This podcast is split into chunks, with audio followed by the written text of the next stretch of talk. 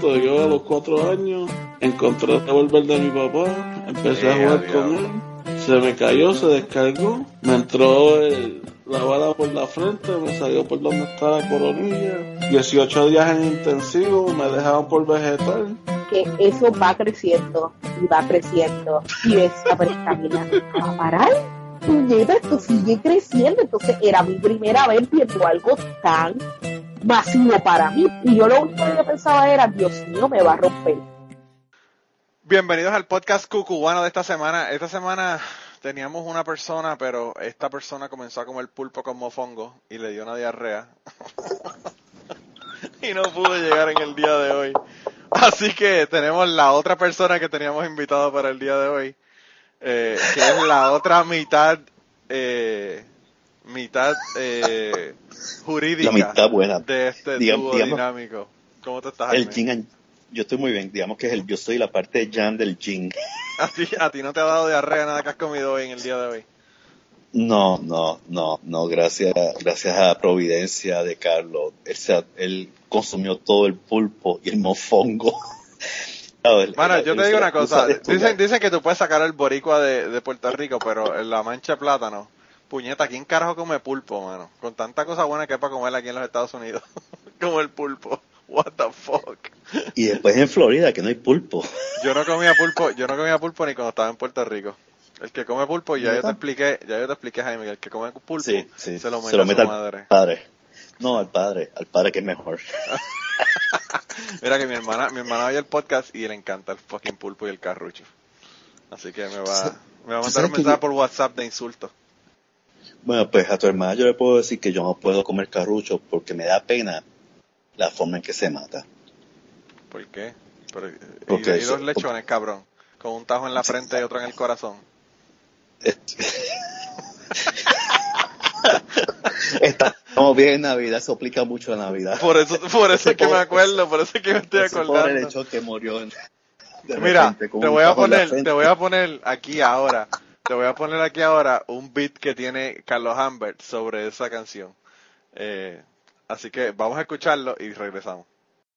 Otra canción de Navidad que me molesta es eh, la del lechón. eh, porque la gente la canta en la parte donde, donde más dolor sintió el animal, le dan el énfasis, tú sabes. Ese pobre lechón que murió de repente, tajo en la frente, y otro en el corazón, lo metieron al horno, lo sacaron caliente, le metieron el diente, le metieron el diente a ese pobre lechón. Yo digo, fuck. ¿Sabes dónde está la sociedad protectora de animales cuando tú la necesitas? Porque si en vez de un lechón hubiera sido un perro, la cosa se jode. Pero el lechón que se jode, ¿sabes? Que es un lechón, ¿quién lo manda a ser tan puerco? Dice la enciclopedia que el lechón es un animal muy cochino y muy sucio y marrano. Yo pensaba que lo había escuchado todo. No, la canción tiene una segunda parte. El lechón se coge, se mata y se pela. Se pone en la vara y se le da candela. Se jodió el lechón, se jodió la lechona. Puerca sin vergüenza. Puerca sin vergüenza, puerca sin vergüenza, puerca condena. Me dejó la gente todita esmayar. O sea, ¿qué carajo tú quieres que haga la puerca? ¿Cómo es que hay party? Seguro. Sí, mátame de repente. Sí, con un tajo en la frente. Seguro, y otro en el corazón. Méteme al horno. ¿Eh? Y me sacas caliente.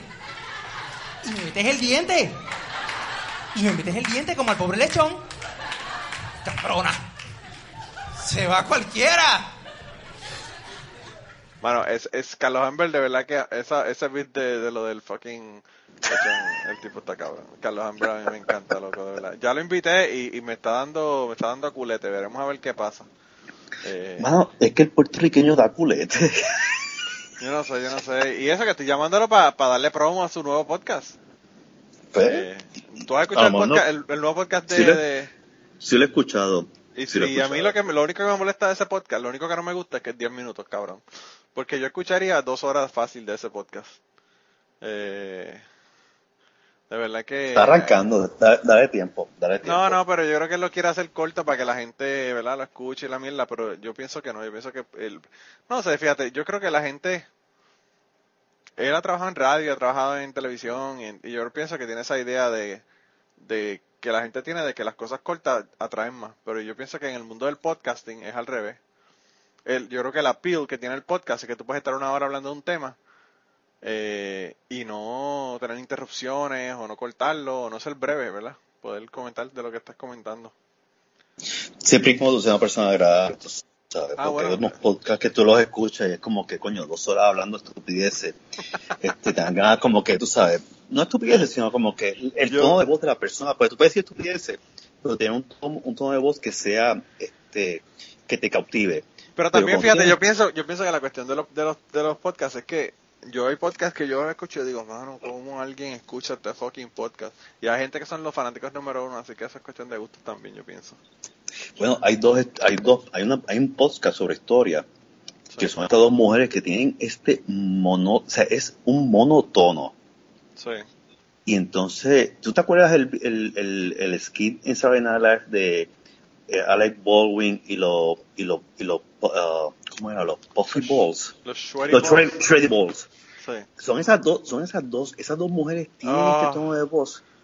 Que es como que- Ah, El tono de, de, de programa, de programa de, de emisora cristiana. Sí, es como, o de, cost- o de costurera. Así, así, como que todo es así como que bien calmado, porque quieren hablar así, bien tranquilo. Es como el, to- como el tono mío de voz en la introducción y clausura de mi, de mi episodio del día de hoy, que es bien calmado. Sí. Y lo hice a propósito, lo hice a propósito Ah, sí. porque lo hice a propósito. Fue con toda la intención y premeditación porque me puse en el ambiente que estuve grabando el episodio y Sí. quería tenerlo relajado. Este, Yo todavía no lo he escuchado, lo vi ahí sí. que salió hoy, pero no, no lo he escuchado todavía. sí, sí, tenía que no sacarlo escuchado temprano. por- No he escuchado nada, he estado, he estado escribiendo y, y casi no he escuchado ni podcast este fin de semana. Bueno, Eh. hoy publiqué la visita a Nashville en el blog y sale tu foto. Sí, sí, sí, es que tam- tampoco he tenido tiempo ni siquiera, lo vi, pero no, no he tenido tiempo de leerlo tampoco. Eh, pero mira, eso era lo que yo quería hablar en el día de hoy, de, de lo de la visita a Nashville. Vamos a hablar de la visita a Nashville. ¿De qué podemos hablar? Yo de no sé, yo la, yo la pasé cabrón, yo la pasé cabrón. Yo te voy a decir, yo, bueno, yo te voy a decir varias cosas. Eh, uno, me engañaste. ¿Por qué? Yo pensé que tú medías como 6'5". Ay, qué cabrón eres. Es que al lado tuyo cualquier persona es un gigante, cabrón. El Carlos diciéndote que tú eras el enanito de Kibler, que hijo de puta. Carlos no tiene madre, de verdad, que está cabrón. No, no, nunca he tenido madre. Yo creo que Pues Carlos fue, brutal. vomi- fue vomitado. Sí, mano. Bien cabrón. Bien cabrón. Este, no, mano, yo te voy a decir que la visita a tú estás en California, que se oye ahí. Se oye la, No, es- estoy, estoy la en el.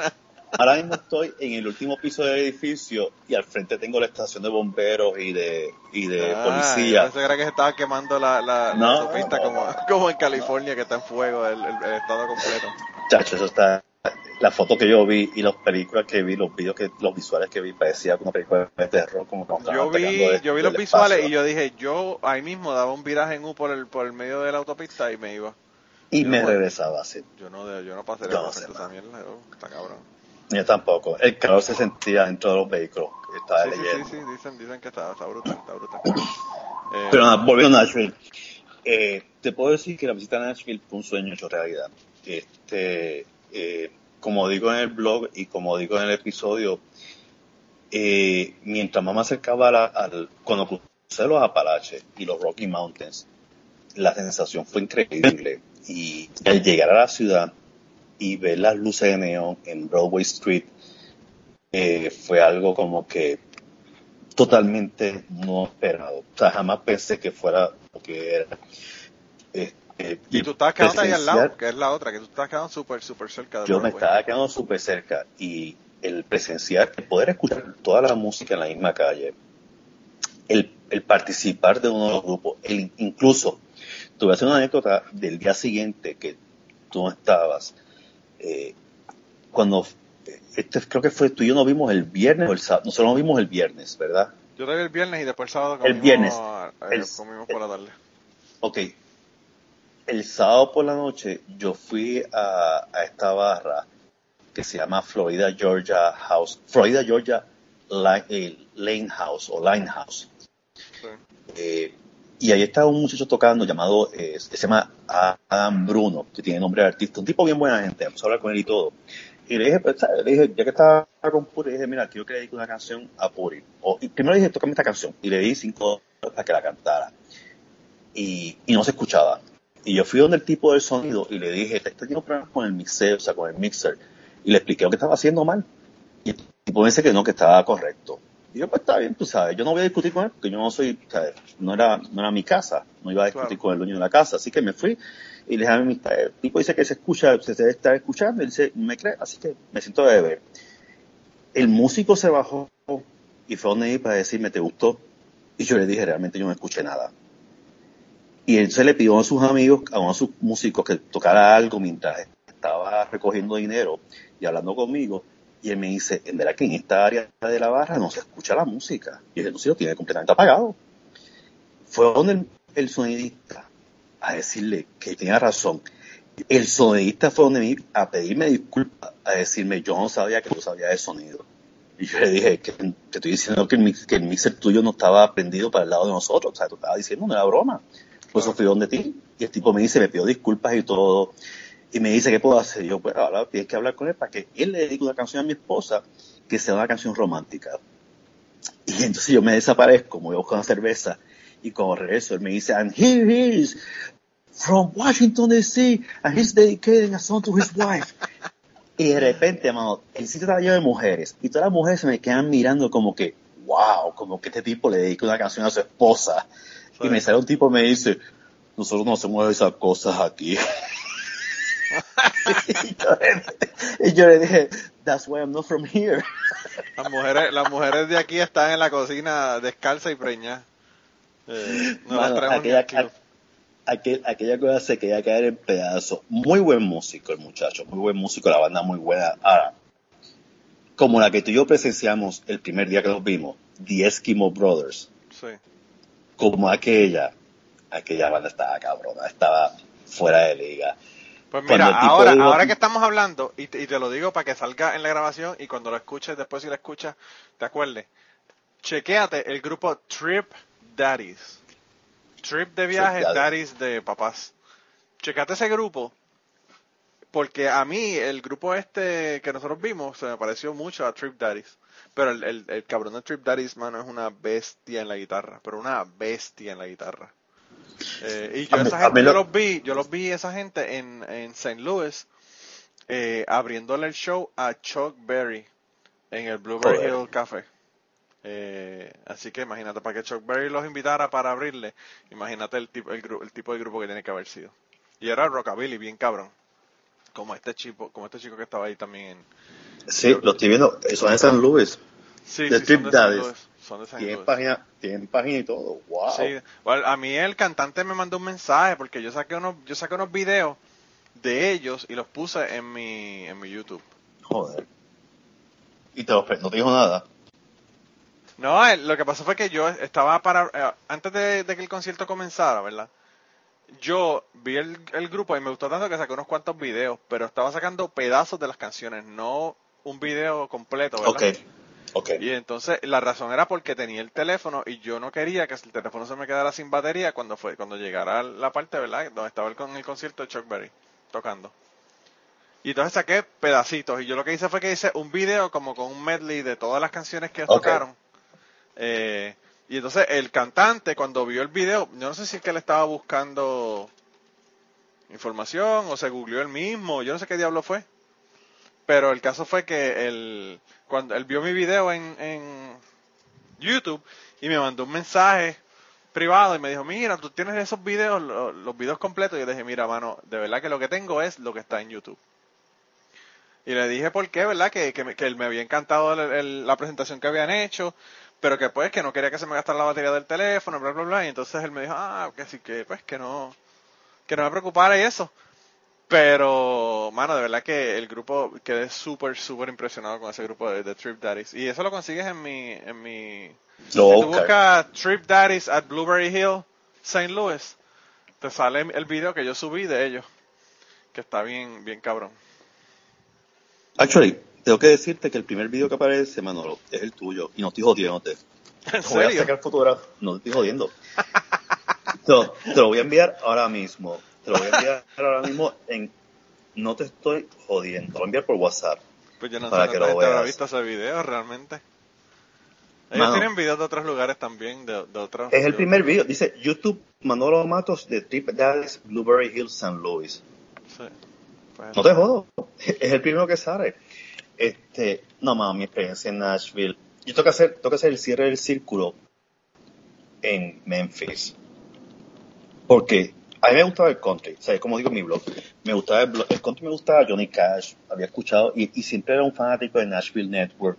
Yo veía este, el, el, show, veía Grand Ole Opry, veía este, Glenn Campbell, o sea, you name it, con, con White Tweedy, toda esta gente grande de los 80, los 70 de la música country. Me gustaba. No era un fanático acérrimo, me gustaba. Pero el haber experimentado la música country en persona me llevó a un nivel muy distinto de entendimiento de por qué la música country es algo, o sea, y la evolución, porque no era la misma que escuchábamos en los 80 y los 70, una música muy distinta ahora. Ah, no, es- ahora es completamente diferente y hay mucha gente que no le gusta. La gente de aquí, los que son fanáticos de la música country de toda su vida, incluso amistades mías que son menores que yo, de los de 30 años o whatever, no les gusta la música nueva de country. Lo que les gusta es el country de, qué sé yo, hace 10, de 10 años hacia atrás. Desde, desde este, el papá de, de, de esta pendeja, de Miley Cyrus. Desde Billy Ray Cyrus para atrás. Es lo que a ellos les gusta.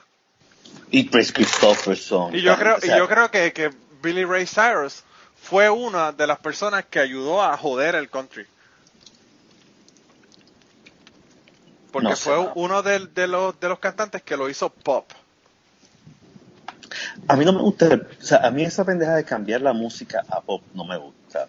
Pero A mí tampoco. yo escucho unos cuantos, yo escucho unos cuantos, cuantos grupos bastante modernos que eran más tipo honky tonk Sí. que, que sí me gustó mucho. En, Pero también lo que pasa, Nashville. mano, Nashville, o sea, la gente habla mucho de Nashville, de la música country. Nashville es la capital de la música country en los Estados Unidos. Sí, sí lo es. Pero sí en Nashville se graba de todo, cabrón. En Nashville, Donovan vino en la década de los 60 a grabar sus discos aquí. Y estamos hablando de hace 60 años atrás, 50 años atrás. La gente estaba viniendo de Inglaterra a Nashville a grabar. Sí. Y estamos hablando bueno, que es rock and roll de los 60, o sea que no tiene nada, un carajo que ver con country. bueno, no veamos tan lejos. Desde los 50 están grabando ahí. Yo O sea- eh, te voy a hacer un cuento ahora, te voy a hacer yo una historia. Eh, yo fui a Puerto Rico eh, para el funeral de mi papá. Esto fue en el 2012. Y cuando yo fui, al lado mío se sentó un señor que era boricua, que estaba viviendo en Nashville. Él llevaba viviendo en Nashville como 30 años. Y él, yo de verdad que lo único que lamento es que no puse mi teléfono a grabar la conversación que nosotros tuvimos. Pero el tipo, el tipo trabajaba en una compañía que, que hacían los case, los cases de los CDs en Nashville. Ah, fuck. O sea que ellos, todos los, los, los liner notes y toda esa pendeja, eso era lo que ellos hacían. Y entonces el tipo dice que en un momento dado, él dijo, ¿por qué no hacemos un paquete grande donde tengamos toda la música de los artistas? Y entonces él fue la persona que básicamente, él y, y la compañía para, para la que él trabajaba, ¿verdad? No me digas Keitel. ¿Te acuerdas de Keitel? No sé. Keitel era la casa disquera que recogía todos los hits y los convertía en un solo disco. Keitel Music, Keitel Records. Pues no sé, Y yo sé era que lo que, él- lo, que, lo, que, él- lo que él inventó básicamente fue hacer los box sets. Joder. Y entonces él dice que ellos eh, comenzaron, tú sabes que estaba el box set de The Eagles, el box set de Sí, sí, Jimi sí. Hendrix, todos los box sets que fueron los primeros que salieron. Pues él dice que ellos, el problema que tenían era que no tenían un empaque para ellos. Y entonces él fue a una imprenta y convenció a su jefe de que compraran esa imprenta para comenzar a hacer las cajas de, de cartón de los Oh. Wow. Y entonces ellos dicen que en un momento dado ellos llegaron a tener un negocio tan y tan y tan y tan y tan lucrativo y tan grande de box sets. Y esto, él, él dice, esto fue meses, a, a meses de yo haberme inventado el concepto de hacer un box set. Que tuvieron que comprar dos eh, imprentas más en Nashville para poder hacer eh, los boxers y cubrir la demanda de los boxers que tenía. ¿Y él conoce a tu padre? No, no, no, él no conoce a mi padre, pero él, Ah. él iba para Puerto Rico en el avión. Ah, ok. Y Ah, ya, me lo encontré cuando yo fui a- al, al funeral de mi papá. Bueno, una de las cosas que yo me enteré en Nashville fue que fue en Nashville que se inventó el, el sistema de, de para los músicos, eh, para los que son músicos de verdad, en vez de las partituras, hacerse lo más fácil para aquellos que no sabían leer partituras o notas musicales, Ajá, que era tablatura. las tablaturas. Sí. Fue en el estudio B de RCA Victor que se creó la, la tablatura durante una grabación de Elvis Presley. Y está allí. Yo le saqué foto. Y al lado hay un autógrafo de George Harrison a uno de los músicos de, count- de country music que le gustaba, con quien él grabó un disco como backup guitar. Oh, wow. Y él no quiso su- que su nombre apa- apareciera en el disco. Qué cojones. Está brutal. porque él no quería, o sea, no quería que su nombre apareciera, o sea, para, para permitir que la persona siga con su gloria y que no apareciera, este, Sí, para, probablemente para no quitarle royalties también. sí, no, yo te voy a decir que el, el haber participado del tour del estudio B eh, y el Ryan Auditorium, para mí eso fue, o sea, la piel se me puso de gallina. Uno, porque el que me tocó la buena aventura que el viernes el, el guía turístico era un apasionado de la música. Y cuando te hablo un apasionado de todo, o sea, el tipo tenía una memoria, el tipo mencionó nombres de personas que grabaron en el estudio B, que ese tipo no tomó, o sea, no tomó respiración alguna para poder mencionar todos los nombres, mencionó más de 100 nombres. Y él dijo que la lista era corta, la que él estaba mencionando. Wow. Y entonces me sacó una foto con él y todo. Se llama Roy. Y entonces, eh, el Ryan Auditorio, mano, si las paredes hablaran, ver los posters de todo lo que han tocado ahí. Y después, pararme, ah, porque yo hice esto. O yo hice lo que, lo que hacen los turistas. Yo tomé, ellos tienen, tú sabes, que tienen una cámara fotográfica y tienen dos guitarras que tú tomas para tú ponerte y tomarte fotografías en el, en, en el stage En el stage, sí. yo le pregunto al tipo, esa Martin, ¿es de verdad? Me dice, sí, de verdad, pero le falta una cuerda. Y le pregunto, ¿está, está tuning? Y me dice, I, I don't know, I don't know about music, I just take pictures. Y yo cogí, cogí la guitarra. Él era empecé- fotógrafo, no era músico, no sabía si estaba, si estaba afinada la guitarra o no. Pues yo empecé, Puri, Puri se encojonó conmigo porque yo me senté, espera un momento, empecé a, a tuning in la guitarra afinarla. Ajá. Y entonces, Puri me dice, ¿qué tú estás haciendo? Y yo, yo estoy, yo voy para el stage. Yo voy a tocar en este stage. Y él me dice, pero tú vas a hacer qué tipo de proyecto? Yo pago por la foto, así que me va a tener que esperar. Yo afiné la guitarra, me trepé el stage. Yo no te estoy jodiendo. Y Yo con una cuerda, y con una cuerda faltándote. con una cuerda faltando y toqué blues en el stage. Y dije, yo toqué en el En el stage del. Ryan Auditorium. Y Puri Pero el decía, Ryman, tú, tú, yo no sé si tú, al tú estar tocando, te das cuenta. Pero, ¿te diste cuenta de la acústica que tiene ese fucking sitio, mano? Sí me di cuenta. Pues eso fue que toqué. Está cabrón. Pues eso fue que toqué. Está cabrón. Porque la gente que estaba, la gente que estaba en las vitrinas, sabes que el Rayman es como si fuera un, un- es como si fuera una especie de, es inclinado, tipo Como templo iglesia, griego. como si fuera una Es una, iglesia, es una iglesia, es un tiempo, es como si fuera un templo griego que va en escalinatas. Sí. La gente que estaba mirando los, y no estoy jodiéndote, y esto no es por, por echármela, la gente que estaba mirando las vitrinas de fotografías y trajes y guitarras que estaban en la parte de atrás, Sí. Me empezaban a mirar cuando estaba tocando los acordes. Y el tipo me dice, ¿Are you a musician? Y yo dije, not only a musician, I'm an attorney.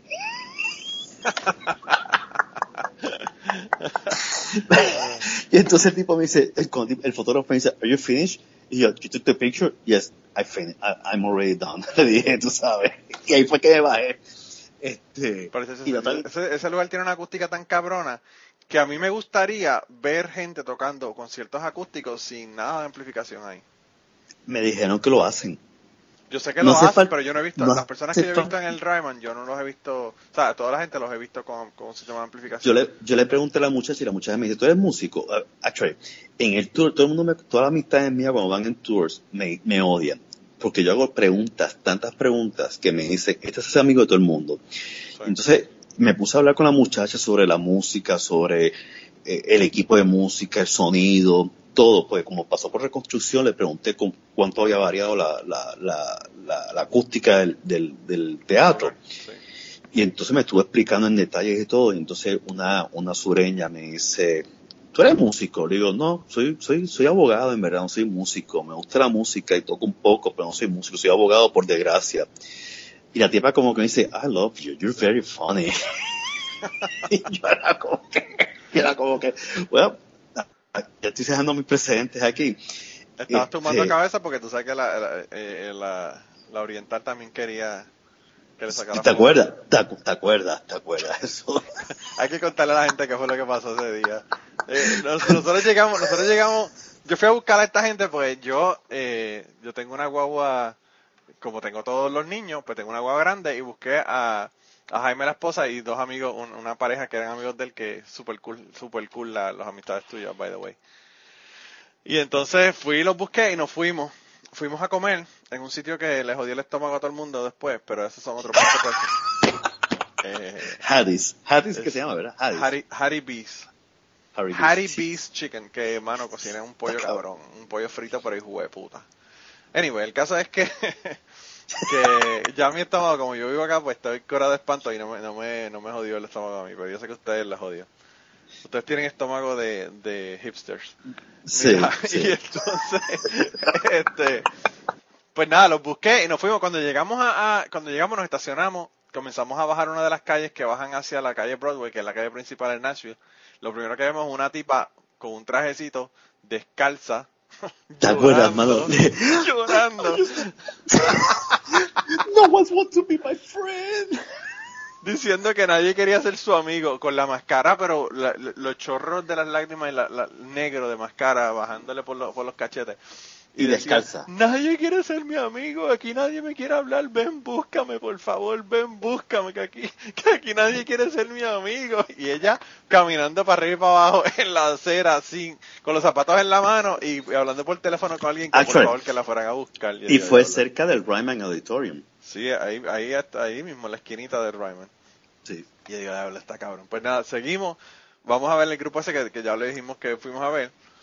Y cuando veníamos de regreso, estábamos viendo otro grupo que, que estaban tocando en un stage que era tan y tan y tan pequeño que el bajista no cabía. el bajista, tenían guitarrista, vocalista, eh, tenían un, eh, que yo creo que el vocalista tocaba guitarra también. El vocalista eh, tocaba guitarra, un violín, el baterista eh, que era gordo, un, el, baterista que lo pusieron en la esquina porque no podían moverlo de tan gordo que era. el, bajista, el bajista fumaba cigarrillo a cada rato. Sí, y le gustaba que tomara fotografía. El, bajista, el bajista estaba fuera del stage, pero lo que hacía era que se iba afuera y, como él tenía estaba en la control remoto, estaba en la tocaba de afuera, tocaba de la acera. Eh, y nosotros estábamos sacando esos, esos, esas fotos y qué sé yo qué, y llega una chica, una chica, se pone a mirar el grupo, ¿verdad? Al lado de nosotros. Con su amigo. Con una chica oriental con un tipo blanco y entonces le dice le dice a Jaime, ay, eh, ¿tú, eres, tú eres turista. Y Jaime le dice, sí, yo soy originalmente de DC, de Washington DC. Dice, ay, ay, que qué bueno, que sí, que sé yo qué. Y, entonces me pregunta a mí, yo le digo, bueno, yo, yo, yo no soy turista, yo soy local. Yo soy de Kentucky, pero soy local porque me la paso en Nashville todo el tiempo. Y entonces me dice, ay, que sí, que sé yo qué. Y entonces le dice a Jaime, Toma una foto, toma una es que Yo pensé, es que yo pensé que como yo soy tan hermosa, tú podías tirarme fotos. y Jaime la miró como que, eh, yo no estoy de acuerdo con ese, con ese argumento que tú acabas de poner. La cara fue como que, eh, you're not that pretty, tú sabes. Tú no, tú no estás tan linda, tan, linda un carajo. You're not worth of me taking a picture. Y no le sacaste una foto, cabrón. No le sacaste una foto. Que hijo de puta eres, de verdad, que tú no vales nada. Ah, ahí te ha puesto que Carlos va a decir que salió lo maricón mío. Sí. No, entonces la pendeja no es esa, la pendeja es que la chica Sigue hablándome. sigue hablando y, al fin y al cabo cuando ya vio que no le hicimos como que caso, dijo, ah, pues dan, nos vemos, bye. Y se fue con el novio y cuando se va yo le digo a Jaime, de lo mano, hay que ser bien pendejo para que lleguemos al punto de que estamos saliendo con una chica y la chica se pone a hablar con gente extraña en vez de estar pasando el tiempo con nosotros. Eh, Está cabrón. Porque Sí. el tipo no dijo ni una palabra, el tipo no dijo nada, mano. El Nada, nada. mudo. Sí, Eh, no. Yo digo, diablo, la verdad que está cabrón. Y pero no sé, la chica estaba, la chica no, no era fea realmente. No, no era fea. Lo que pasa es que Pero- no tomo fotografías así random ni personas. O sea, este, yo pensé que estaba borracha, actually. No, pero es que yo creo que todo el mundo estaba borracho en esa, en esa acera. Yo creo que no había nadie, nadie en esa. Para eso es para lo que va la gente a, a Broadway. Sí, Nosotros bueno, estábamos ahí como- viendo, sacando fotos y viendo, y viendo gente tocar, pero Bueno. la mayor parte de la gente lo que van a emborracharse. Cuando me, como me dijo un, sea, un native de Nashville, que me dijo, que yo le pregunté qué se hacía en Nashville, o sea, los locales, me decía, bueno, aquí solamente hay varias cosas. Uno, comer, beber y bachelorettes. Sí, en ese orden, bien en ese orden. Porque ellos no van a escuchar música country en Broadway. No. No, Ellos hay, van a otras hay un montón partes. de otros clubes, claro, hay un, mont- hay un montón de otros clubes. Eh, hay un club ahí en Nashville que yo vi, el grupo Striper, que estuvo bien cabrón porque, mano, era, cabrían como 300 personas en el, en el, en el club. Y nosotros estábamos, pero ahí, justo, justo al frente de la... Es más, le voy a poner en, en Cucubanapod, www.cucubanapod.com, vayan para que vean la foto, le voy a poner una foto que le saqué a... a- no sé cuál vaya a poner, ¿verdad? Pero de las de Striper le voy a poner una para que la vean. Oye, lo que me llamó, Cabrón. lo que me, me llamó mucho la atención fue la tienda Hustler en Sí. pleno Nashville. Yo Pero- jamás pensé encontrarme Hustler en Nashville. Pero porque demasiado, pur- ¿tú crees que son demasiado puritanos? No, no, no, es que no lo esperaba, pero esperaba que no estuviera. Ah. Actually, esp- esperaba por, o sea, por ser el, el, el vocal belt de, de la Biblia. Sí, sí, sí, De los estados bíblicos, que no estuviera. conservadores.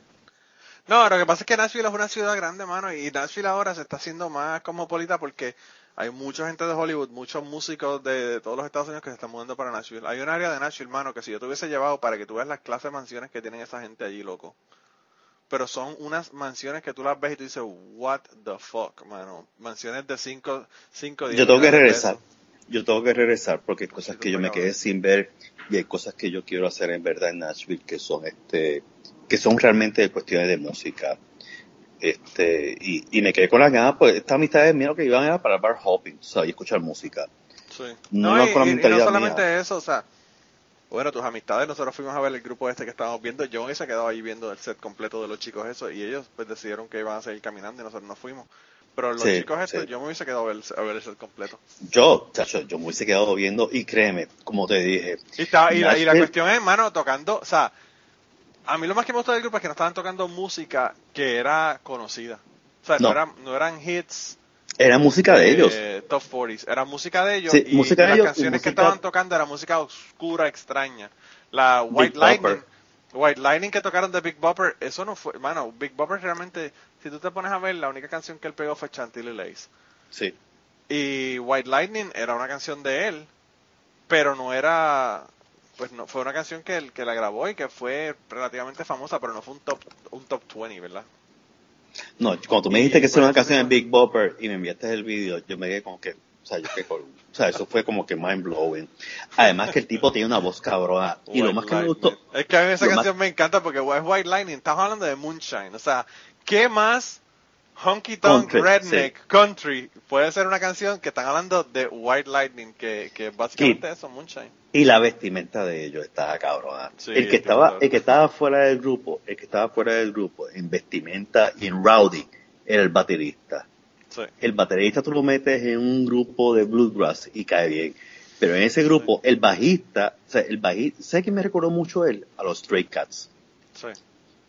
En, en el sentido de, del, Si del tú bajo crees y la que esa gente te recuerda a los Stray Cats, deja que escuches la música de los Trip Daddies.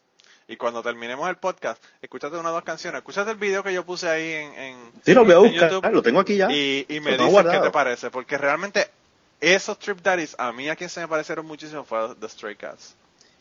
Pero, by the way, yo, en mi opinión, los Trip Daddies son mucho más músicos que la gente de los Stray Cats. Sí, no, Brian, actually, Brian Cersei tiene una orquesta de tres pares ahora mismo. Sí. Lo que pasa es que las taquillas para verlo cuestan un huevo y yo no estoy dispuesto a pagar 150 dólares por ver a Brian Cersei. Brian sí, eso está cabrón. Estuvieron Tú en sabes. Nashville el otro día, el otro día vi ahí que estuvieron en Nashville. Bueno, es que en. Nashville está todo el mundo, está cabrón. Sí, En Nashville, ¿tú, tú viste el, el, tú viste el, el line-up de la gente que viene para el Ryman? sí lo vi. Sí lo vi. Sí lo vi. Mano, está Ellos, cabrón. tienen, ellos tienen ya dos años ya vendidos. O sea, ellos tienen dos años de, de bookings. Sí, mano, bien cabrón.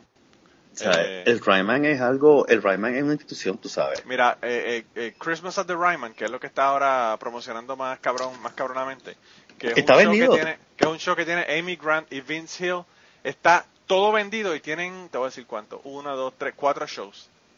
Y están todo vendidos. Bueno, ¿tú sabes quién es que no toca ahí y vendió nueve shows? El Gary, ¿cómo se llama este? Ay, coño. Es un músico de country famoso. Que es medio pop también ahora. Eh, oh, fuck. me By the way, by the way, el, el podcast uh, Snap Judgment de historia va a estar ahí en marzo. Y, y el que yo realmente quería ir a ver es Blues Traveler. Blues Traveler va a estar ahí en febrero. No, ma, Nash- Nashville es una ciudad que vale la pena. O sea, si no quiere ver algo, Nashville es una ciudad que vale la pena verlo. Y, y es sacarse la gringa. O sea, olvi- olvidarte de la gente que vive ahí. Es. O sea, para mí es una yo, experiencia yo única. te voy a ser bien sincero, la gente, la gente de Nashville, todo el mundo habla del country y los rednecks. Nashville, en Nashville no hay, no hay rednecks. Hay rednecks alrededor de Nashville, pero Alrededor, sí. Si tú Nashville lo es ves una ciudad, como tú decir, bueno, es lo mismo que pasa con, con, con Atlanta. Tú vas a Atlanta y en Atlanta, Atlanta, la cuestión de rednecks, eso tú no lo ves en Atlanta. Atlanta es una No, ciudad no. igual que tú vas a DC o que vas a Charlotte o que vas a Chicago York. que vas a Nueva York. Eh, las ciudades realmente son, son la excepción Ah, en todos estos Actually, estados. yo voy más lejos. Las únicas dos personas que yo encontré con, con un acento sureño bien fuerte fueron dos. La rubia que me tiró en el Ryman's Auditorium, como me dijo que you're funny. Sí. Actually, la tipa me tiró literalmente, que soy japonés. Le dije, mira, acabo de tumbar una gringa aquí, este, una redneck, eh, gordita. Y el otro fue el Uber que nos llevó el sábado a encontrarnos con estas amistades de nosotros en el Florida Georgia Line House. Sí. Aquel tipo era un troquero. O sea, el tipo bien buena gente. ¿Qué- el tipo era sumamente buena gente. Considero que éramos, que yo era puertorriqueño y que Puri era española. El tipo, nada. O sea, el tipo nos habló de sus experiencias como troquero. Yo me puse a hablar con él. Una cosa distinta. Pero el acento sureño estaba tan y tan marcado que yo dije, ¿tú eres Nashville? Me dice, sí. Y vi no sé cuántos años en Memphis y yo recorrí todo el sur este y, y quiero recorrer en camión, en un truck, en la única carretera disponible en Alaska, solamente para tener la experiencia. Wow. Y el tipo, ese era su sueño, Sí. este cazador, republicano, o sea, you name it, o sea, era un real redneck. Sí, Pero pero está buena porque fíjate, si tú te pones, si tú te pones a ver, mano, eh, es como te digo, hay de todo, mano. Mira, eh, estoy viendo ahí en, el, en, en, lo- en los tickets que son de lo del Ryman, que va a estar Louis Black, va a estar Bill Maher. O sea, ¿tú crees que en un país, en, un- en una ciudad donde haya mayoría de rednecks, van a estar esa gente yendo a hacer esos shows? ¿No? Hey, ¿Sabes? Bruce Springsteen tocó ahí. Sí, Bruce Springsteen tocó. No, man, es que en el Ryman ha tocado todo el mundo. En el Ryman ha tocado todo el fucking mundo. Todo el mundo. Pero, sí, pero la cosa es que, como yo le pregunté a mucho, como me pregunté a la, a la guía turístico, ¿cuánto, o sea, cuando tú quieres tocar aquí, qué es lo que pasa? O sea, ¿cuánto, cuán difícil es? Y su respuesta fue, es bien difícil. No importa cuán famoso seas, es bien difícil hacer bookings en el Ryman, porque Ryman es, es la meca, tú sabes, tocar en el Ryman, cuando tocas en el Ryman, para los músicos es como tocar en la iglesia más importante del mundo entero Sí. tocas en el Ryman, o sea, tú estás ahí, tú estás en los tops.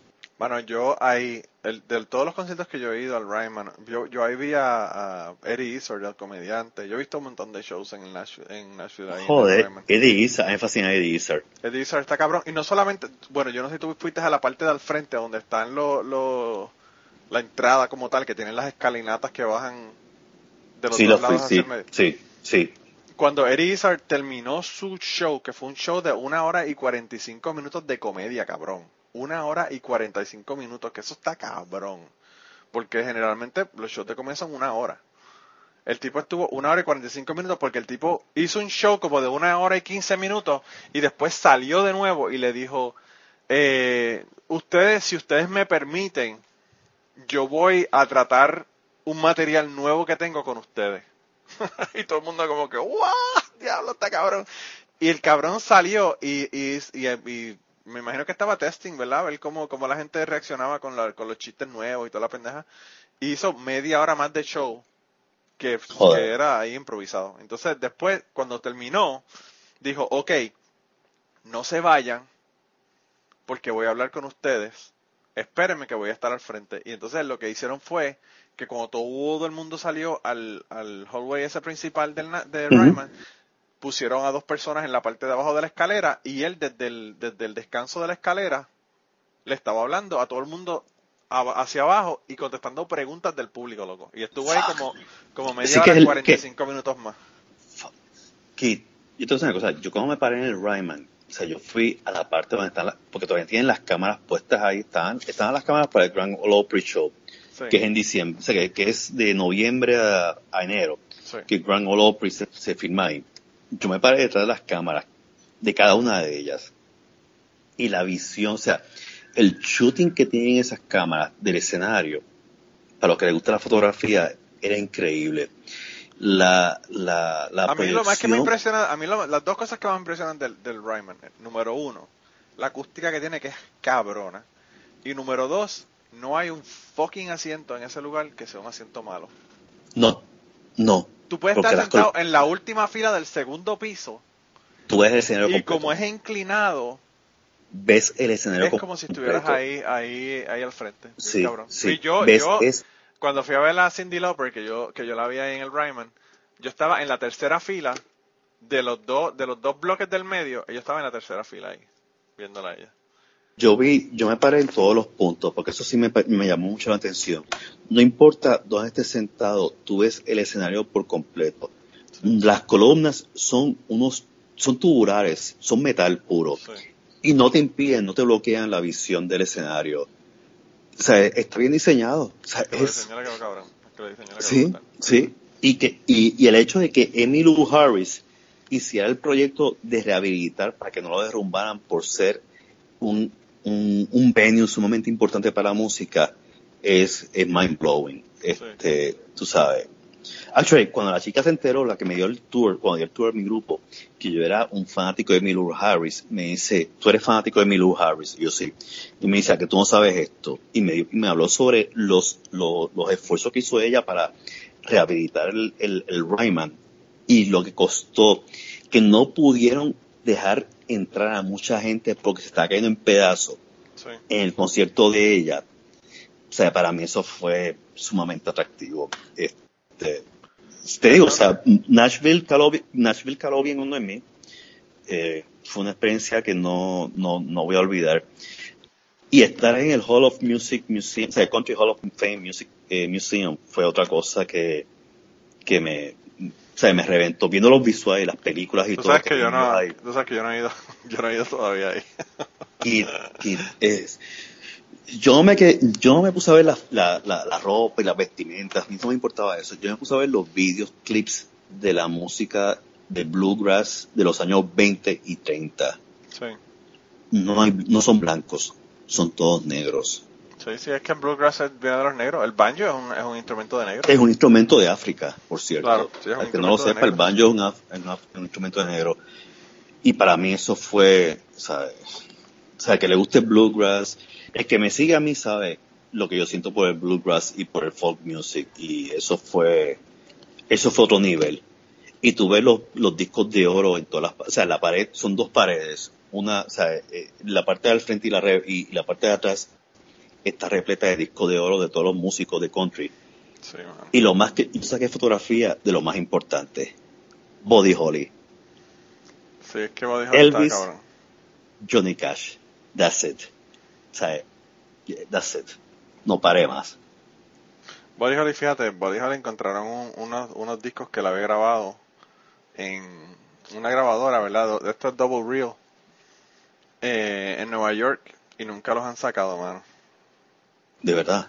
Yo he escuchado pedacitos en. Que, personas que han puesto pedacitos en, YouTube y eso.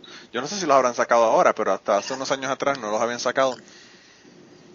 no sé, pienso que como, como son demos y pendejas, pero mano, yo pienso que es de verdad ¿Qué? que tú te das cuenta de... Tú tienes que sacar los, los demos se sacan, por eso mismo, porque eso es... Yo sé que se Eso- sacan, pero la, la razón por la que ellos no quieren quizás sacarlo era porque pues, no es la visión final del músico, ¿entiendes? Como para respetar.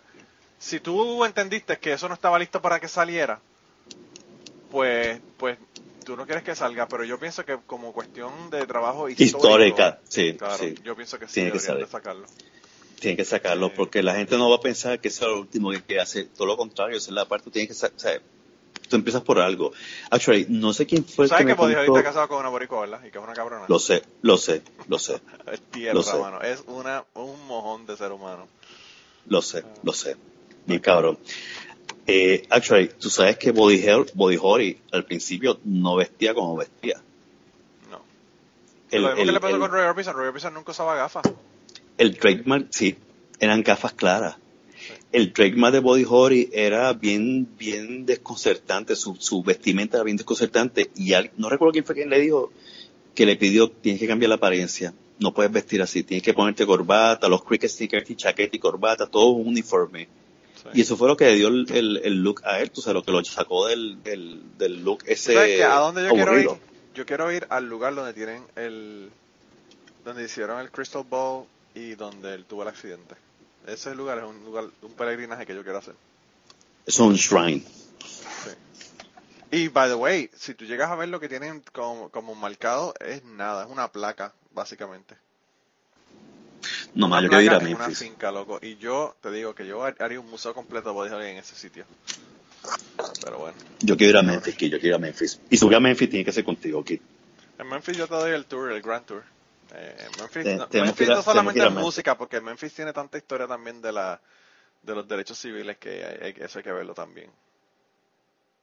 Sí, pero yo quiero ver, yo quiero ver, Ahí yo quiero fue ver donde Beale hicieron, Street. ahí fue donde hicieron eh, la marcha de I Am Man, que, sal- que estaban todos los hombres con, la, con las pancartas que decían I Am Man. Eh, tiene, tiene, Memphis tiene, mano, y, pero Memphis lo que pasa es que ya entonces no es, no es country, estamos hablando de blues, Sí, de, sí, sí. deep, deep blues. Eso yo quiero ver.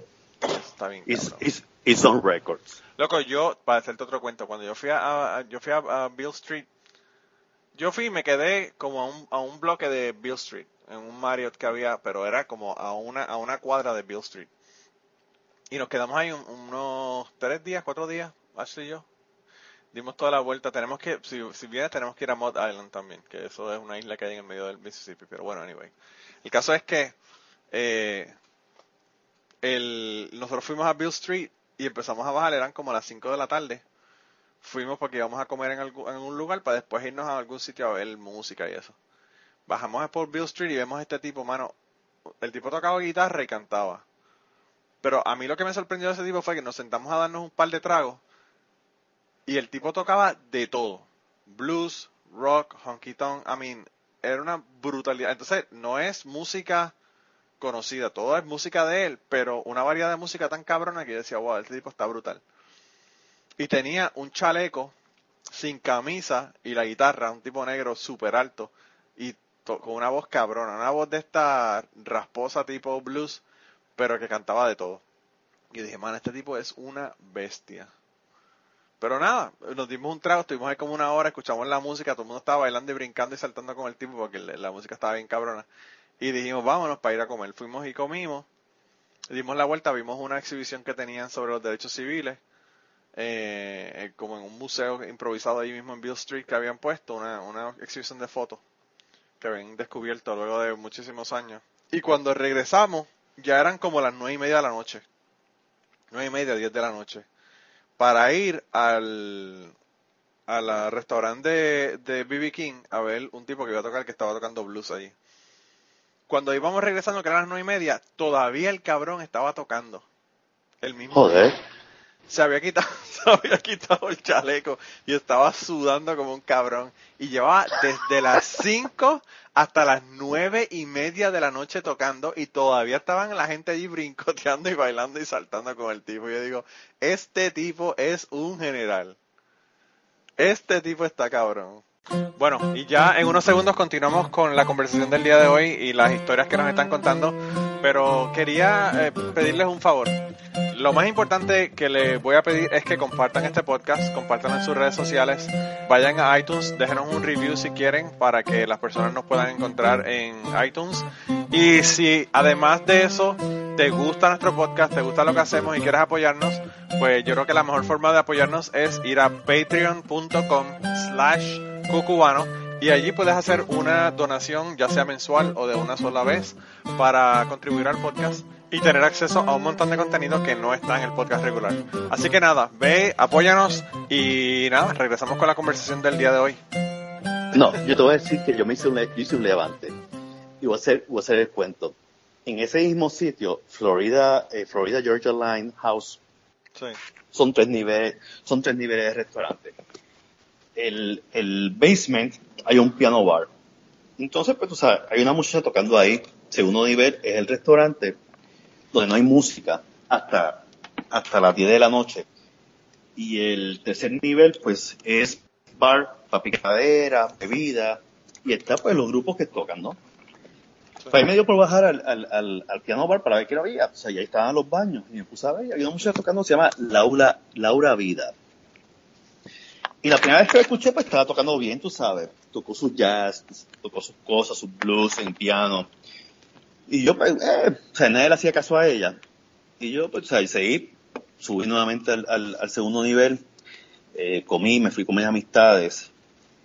Eh, regresamos el sábado, que esto estaba este, Adam Bruno, y me dio por bajar al, al, al, al piano bar. Y habían como cinco personas este, y estaba ella. Y entonces yo me siento, está el piano sobre un pedestal, o sea, sobre una tarima pequeña, posiblemente una pulgada, un pie y medio de alto, eh, y ella tocando ahí con sus botas largas y todo, con su copa de vino, ya estaba un poco pasadita de alcohol tocando, y ya, los, ya, los, ya, los, ya los ojos no veía, actually, la mujer toca desde, voy más lejos, y está desde las nueve de la mañana hasta las nueve de la noche tocando ahí. Wow. Y entonces, pues, eh, me senté, me senté, me senté bien fresco, ¿sabes? Como que bien dandy, me siento allí en, en, en ese, en esa tarima donde está el piano y le digo, eh, yo quiero que tú me cantes una canción de Captain Antenniel. Eh, diablo. Y ella se queda mirando me dice, me dice, no one ever asked me to sing Captain Antenniel. What do you have in mind? Y yo, love keep us together. Para yo cantarla contigo, cabrón. Entonces la mujer me dice, I don't know that one. Actually, I don't know any Captain Antonio song. Y le digo, okay, well, just play any jazz. Y le puse cinco pesos. Y me dice, come on, honey, you can give me more than that. Y le digo, so you want ten bucks for a song? That's what you're asking me for? I mean, I'm the only one sitting here asking you for songs. Everyone is listening to the TV show over there and the football play game, and I'm the only one sitting here with you, listening to you. He said, yes, because you're the only one. I said, okay, I'll give you 10, five bucks more. Le puse 10 dólares y me cantó algo de jazz. Y yo empecé a acompañarla con, con los chasquidos de dedo y todo, y o sea, está el jazz bien, bien into it. Y me dice, hey, what's your name? Y digo, my name is James. And not like James Bond, just James for you. me puse como que medio, medio flirty con ella. bellaco, me bellaco, Y entonces, que, que la tipa es una MILF. Y entonces la tipa empezó a cantar. Actually, que el amigo, el amigo que estaba conmigo, eh, Alberto, me dice, me dice, coño Jaime, el día antes, me dice, esa mujer te estaba mirando a cada rato que tú bajabas conmigo. Y yo decía, "Tipo, está buena, tú sabes, se ve bonita. Y entonces, pues, o sea, me bajé y le, le dije, pero vamos a can- cántame esta canción. Y me cantó jazz. Y de repente dije, I'm gonna give you another 10 bucks, but you have to, you have to sing something besides jazz. You have to go beyond jazz lines. Yo te hubiese dicho, yo te hubiese dicho, yo no quiero cantar Love Will Keep Us Together, yo te voy a cantar Muskrat Love. Muskrat Love de Captain Antonio. Y la cosa fue que yo le puse, yo le puse 10 dólares Oh más y aquella mujer God. se fue mind blow y me dice, James, you love music as I do. Y yo, well, this is my last 10 bucks for you, honey. So you better, you better do something good for me. Y dice que no me acuerdo qué carajo que fue lo que cantó. Cantó algo fenomenal. Y le dije, well, honey, I have to go back to my wife. Qué cabrón. Después que la tenías emocionada, le dijiste que te ibas para, pa- con la esposa, qué cabrón. que yo le escribí, actually, yo le escribí a ella para ver si la podía entrevistar, este, pero no me ha contestado. claro, nunca le dije, I'm the one who asked you for Captain Antenil. o sea, tú, imagínate, una persona que viene de repente y le dice a la persona, cántame Captain Antenil en pleno Nashville. O sea, tú vas a decir, who the hell are you and how old are you? O sea, como que... yo tengo unos amigos, yo tengo unos amigos que, que son, ellos son canadienses, pero ellos viven aquí. Son los que eran esposos de, a mí no, los que eran esposos, mira, los que eran jefes de mi ex esposa. Los que te regalaron la balalaika. Los que me regalaron la balalaika, sí pues ellos estaban... Está cabrón. Está, tú, tienes que poner esa, tú tienes que poner esa foto en la página de Cubano. Deja ver, deja ver qué hago, si la pongo ahí. Tú tienes que ponerla, tienes que, tienes que ponerla, más esa foto tan cabrona. Pero el caso fue que yo, ellos eh, fueron a México, ¿verdad? Entonces yo, yo les había hablado de, Juan Gabriel, yo fui a un concierto en Nashville de Juan Gabriel. Por eso es que yo te digo, loco, que Nashville es de todo el mundo. Nashville, eh, Juan Gabriel hizo un, un concierto en el Tennessee Performing Arts Center que después mete, creo que había 20, 25 mil personas. Juan Gabriel, cabrón. Y la muchacha que estaba sentada al lado mío, yo estaba como en la sexta fila de ese concierto. La muchacha que estaba sentada al lado mío había venido desde Carolina del Norte, había viajado ocho horas para ir a ver a Juan Gabriel en Nashville. Wow. Porque ella dijo, ah, yo no voy a, no, o sea, no voy a esperar a ver dónde él va a estar en el East Coast, así que para el carajo son siete horas y se vino y cogió un hotel y se quedó acá. Pero anyway, yo fui a ver a, ver a Juan Gabriel con ellos.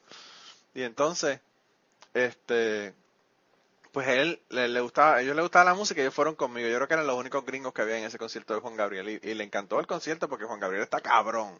Juan Gabriel es un fucking showman, o era un fucking showman. Sí, lo era, sí. El tipo estaba brutal, era un show, pero hizo un show de dos horas, pero hijo de puta. Y entonces, eh, pues nada, el caso es que fuimos al show que sé yo qué, y después ellos, ellos fueron a, a, fueron a México de visita, fueron a Cancún.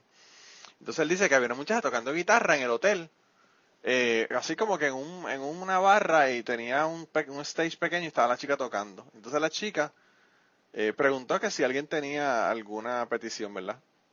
Y yo creo que la chica lo que estaba pensando era, van a pedir música gringa, ¿verdad? eh, qué sé yo, Cat Stevens o whatever. Y entonces él le dijo, sí, yo tengo una. Y la muchacha le dice, ¿quién? Le dice, cántame cualquier canción que tú quieras de Juan Gabriel. Wow. Y la tipa lo miró así como que, ¿cómo este cabrón conoce a Juan Gabriel, verdad? Y entonces lo miró y le dijo, Juan Gabriel. Y él le dice, sí. Y le dice, ¿cómo usted conoce a Juan Gabriel? Y él le dice, yo conozco mucha gente. Eh, y Juan Gabriel me gusta mucho. Pero si no sabes ninguno de Juan Gabriel, tócame, algo de, de este cabrón que canta la camisa negra. Uh, de Juanes. Cántame algo de Juanes. y dijo, qué clase anormal este tipo conoce un cojón de gente. Y entonces él, cuando regresó de ese viaje, me dio las gracias, me dijo, mano, gracias de verdad, porque realmente impresioné a esta señora en México, gracias a, tu, a ti que me enseñaste quién carajo era Juan Gabriel y Juanes. Wow, mano. Ay, pero está brutal, mano. De verdad que está bien cabrón. No, es, es curioso porque cuando estaba en el, o sea, cuando estaba en el tour, actually, estoy muy dio cuenta que yo era latino. Este, obviamente por el acento. Claro. Eh, pero cuando el, cuando Roy, que era el guía turístico nuestro en, en, en el estudio B, empezó a preguntar sobre, sobre, y, en el Ryman Auditorium, cuando empezamos a preguntar sobre músicos, el único individuo que contestaba las preguntas, bueno, no voy a decir que era 100% mía, o sea, yo contesté como un 90%, había otro que contestó otras preguntas, pero yo levantaba la mano. Y ahí fue, ¿sabes? Pues eso fue que la, la, la sureña me preguntó si era músico. Y yo le dije que no, o sea, que yo era, o sea, yo era un music wannabe, but mostly an attorney, who wants to, o sea, to quit being an attorney. Pero Roy me preguntó, ¿cuánto sabes de música? Y yo le dije, I grew up with music. O sea, yo nací con la música. Yo conozco, o sea, yo escuchaba música de los años 40, latinoamericana, americana, you name it. No sé por qué, yo tuve mucha gente que escuchaba música de los años 40, 50, 60. Muchas amistades mayores de edad. O sea, yo, yo me, me hacía muy amigo de la gente adulta. Y ellos me enseñaban su música. O sea, yo escuchaba yo escuchaba Gran Combo los años 60, 50, 70. Eh, Roberto Roena de los 70, este, y el Apollo Sound. O sea, yo escuchaba música de esa época, de, de época vieja. Y es porque mucha gente, que yo mis amigos, eran personas que tenían ya 40 años de edad, Sí, que eran gente mayor. sí. Y, y el tipo me decía, you know, a lot, I mean, él me preguntó, how old are you? I'm 51 going to 52. Me dice, you know more than I do. Yo le dije, well, I don't think so, pero thanks, tú sabes. Este, pero mucha gente se quedaba impresionada conmigo cuando yo decía que yo conocía a los Everly Brothers, tú sabes. Sí. Este, ¿qué carajo un puertorriqueño sabe quién carajo son los Everly Brothers? ¿Quién carajo sabe quién carajo sabe Chris Christopherson? Mano, los Y yo decía, Chris- Chris- cabrón, yo me quedé con ganas de verlo. Que lo más increíble, los Everly Brothers. Estoy tan molesto con eh, esa situación que me lo recuerdas y me encabrona, me dan ganas de, de terminar el podcast y enganchar el fucking, la fucking llamada. Mira, mira, mano, son, son, yo dije, yo dije, yo dije, yo voy a morir endeudado, pero no pierdo, no me pienso perder más ningún concierto. Sí, Por eso que voy a ver los, por eso que voy a ver los Roots, me perdí este Tom Petty, sí, se lo perdí, no, o sea, no puedo, o sea, no puedo. Tom Petty estuvo Eh. el año pasado en el Bridgestone Arena. Eh, no, el año pasado no, eso fue este año como en marzo o abril. En el Bridgestone Tom Petty Arena estuvo, yo me lo perdí. Tom Petty estuvo este año aquí también yo me lo perdí, por no tener dinero, tú sabes. Este, yo no soy como Pepe Alcara, saludos Pepe, que tienes la suerte de que te pagan los pases, los, los billetes. Que le- yo no sé, no sé, yo- hay que conseguirnos amistades como las de Pepe que le consiguen tickets Sí, gratis. Pepe, Pepe, yo quiero ser tu amigo más cercano, para que tú me invites contigo para ver los conciertos. Y para cachetearle cerveza. para cachetearle cerveza. Por cierto, por cierto, voy a ver Judas Priest. Y a diablo, Lo voy a ver. loco. Lo voy a ver, lo voy a ver. Este, va a ser el año que viene, lo voy a ver. I don't care. Este, me sé más que cinco canciones de ellos. Este, uno de los discos que yo tenía era Screaming of Vengeance. No, ¿cómo era? Vengeance for Screaming o Screaming for the Vengeance, algo así. Sí. este lo voy a ver porque no o sea yo sé que esa gente tarde o temprano se van a quedar sin voz y el sabes cantante yo me perdí de ver voz. y no y, y, y me, me molesta ahora que no van a tienen un tour en los Estados Unidos ahora mismo pero no van a estar en ningún lugar cerca de aquí Scorpions no la gente de Scorpions tenían un concierto a las ocho y media el día del concierto de Cindy Lauper a las siete y media coño y yo ok decisiones decisiones y yo lo que pensé fue ir a ver a Cindy Lauper y la semana después, como cinco o seis días después, iban a estar en St. Louis. Pero estaba demasiado cabrón uno, yo irme y verlos en Nashville para entonces ir a mi casa para los tres días ir a St. Louis para tener que regresar, coger un, un hotel en St. Louis porque es demasiado lejos, es como tres horas y media, yo no iba a yo te voy a decir que yo, del momento. yo he perdido ver a, Chris- a Cindy Lauper cinco veces Wow. y eso ya o sea, eso es más que patético o sea me recuerdo que en Puerto Rico yo no podía verla porque mis padres no me dejaban salir por la noche a ver conciertos. Cuando tocaba cuando tocaba cerca de la Riviera en el muelle 13 Sí. este cuando estaba Cindy Lauper y no me acuerdo cuál era el nombre el nombre era era un nombre raro Black Angel o Angel Blacks algo así este y, y en varias ocasiones en Nueva York y en Filadelfia. Y si toca aquí en DC no me la pienso perder porque en verdad que no no puedo. Pues yo no me la perdí por, por la edad que tiene, número uno. Número dos, porque es una institución. Y número tres, cabrón, en, en el Ryman, en tercera fila, fuck my life. ¿Cómo yo me voy a perder una cosa como esa? no que no Eso, eso de- realmente hubiese merecido un tiro si yo si hubiese y tocando Dulcimer y tocando Dulcimer que es un instrumento que ella toca muy bien o sea no no, no eso es Sí, la tipa, la tipa tocó brutal. La tipa está cabrona. Y, y ¿sabes? créeme, yo cuando empecé a escucharla a ella, odiaba las canciones de ella, como esa este chip up y esas canciones pendejas, Bubblegum, pero después ella se mejoró y, y me di cuenta que él, ¿Tú ella has como escuchado el disco nuevo de ella? no, no lo he El escuchado, disco de música country. no, Ese disco, bueno, yo lo tengo, te lo voy a enviar. Yo me lo compré ahí en el concierto. Yo, o sea, yo sabía que había hecho el disco y no lo compré porque dije, déjame escuchar el concierto y si me convence, me compré el disco. Y me compré el disco allí mismo, en ese sitio. Eh, y el disco está bien cabrón porque ella lo que hizo fue cogió un montón de, de éxitos eh, de gente famosa, ¿verdad?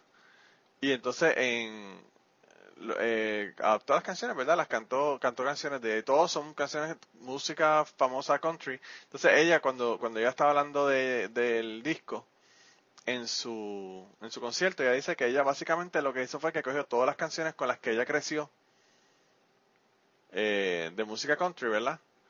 Y pues la, hizo la lista de las canciones que habían sido más, que más, que la habían influenciado más a ella y, y pues había hecho el, el, disco ese. El disco se llama Detour, by the way. Que Detour es una canción. Lo, lo, acabo de ver ahora. Pero Detour, en Detour está Emmylou Harris cantándola con ella. Fuck, no sabía Eh, eso. Y en la canción You're the Reason uh, Our Kids Are Ugly la canta con Vince Gill. Jewel sale Ella, Alison ella, Krauss, ella es muy buena. Willie es muy Nelson buena sale en una canción. Eh, está cabrón, está cabrón. Y yo le dije a mi esposa que ya no sabía esto. Willie Nelson está en los ochenta y pico de años, no en pedazos, y el cabrón sigue dando tours. Sí, el tipo está haciendo tours, claro. O sea, el tipo está cabrón. o Es sea, como, eh, man, esa otra generación. Es como, como fucking Chuck Berry. Chuck Berry hizo un concierto el, el mes antes de morirse. Sí, estos son Chuck gente- Berry, eh, Chuck Berry en el, en el Blueberry Hill, donde yo fui a verlo, el tipo hacía un concierto todos los meses. Y el cabrón lo hacía los miércoles. Yo no sé por qué puñeta. El concierto era siempre en un miércoles. Porque los jueves hacen redadas. Debe ser, debe ser, no sé. No sé. No, eh, eh, Chuck Berry uno nunca tiene ni, ni idea de, de cuál es la razón de él, ¿verdad? Porque Chuck, Chuck Berry, Berry. Chuck Berry, A mí- Chuck Berry es el personaje especial mío. A mí me fascina Chuck Berry. ese tipo tenía Chuck hasta Berry- cámaras en los baños de sus restaurantes, imagínate. Si Ese tipo, se puede ese tipo, ese era, ese tipo era un genio. ¿Sabes? Cuando yo como empieza a gritar en pleno Mike Douglas show y la cara que ese macho pone en el vídeo, ¿sabes? Como que what's going on here, ¿sabes? What Mike Douglas got me into. Actually, yo voy más lejos. En el año mi, ¿Tú sabes, que le, que dio un puño en la cara a, a, a Keith a, a Richards Keith Richards porque le tocó la guitarra? porque le tocó la guitarra. hay que, man, hay que ser bien hijo de puta. O sea, eso es como que a mí me importa una puñeta. ¿Quién, ¿Quién carajo tú tú eres? La guitarra mía, tú no la tocas. Está cabrón. yo Manolo, cuando escucho esa es que- historia yo me morí de la Manolo, risa, mano. Manolo, es que yo lo entiendo. Y yo soy así con mis guitarras. No, yo lo entiendo también, pero, pero, ¿Sabes? mano, o sea, le está metiendo un puño a un, uno de los Rolling Stones, cabrón. O sea, no es un, no es he- un pendejo de, no Pero es un tú viste pendejo de tú que vi- va a haber un show de él. ¿Tú viste la película de él con Keith Richards y cómo él regañaba a Keith Richards? Sí, como si fuera, como si fuera tierra, mano.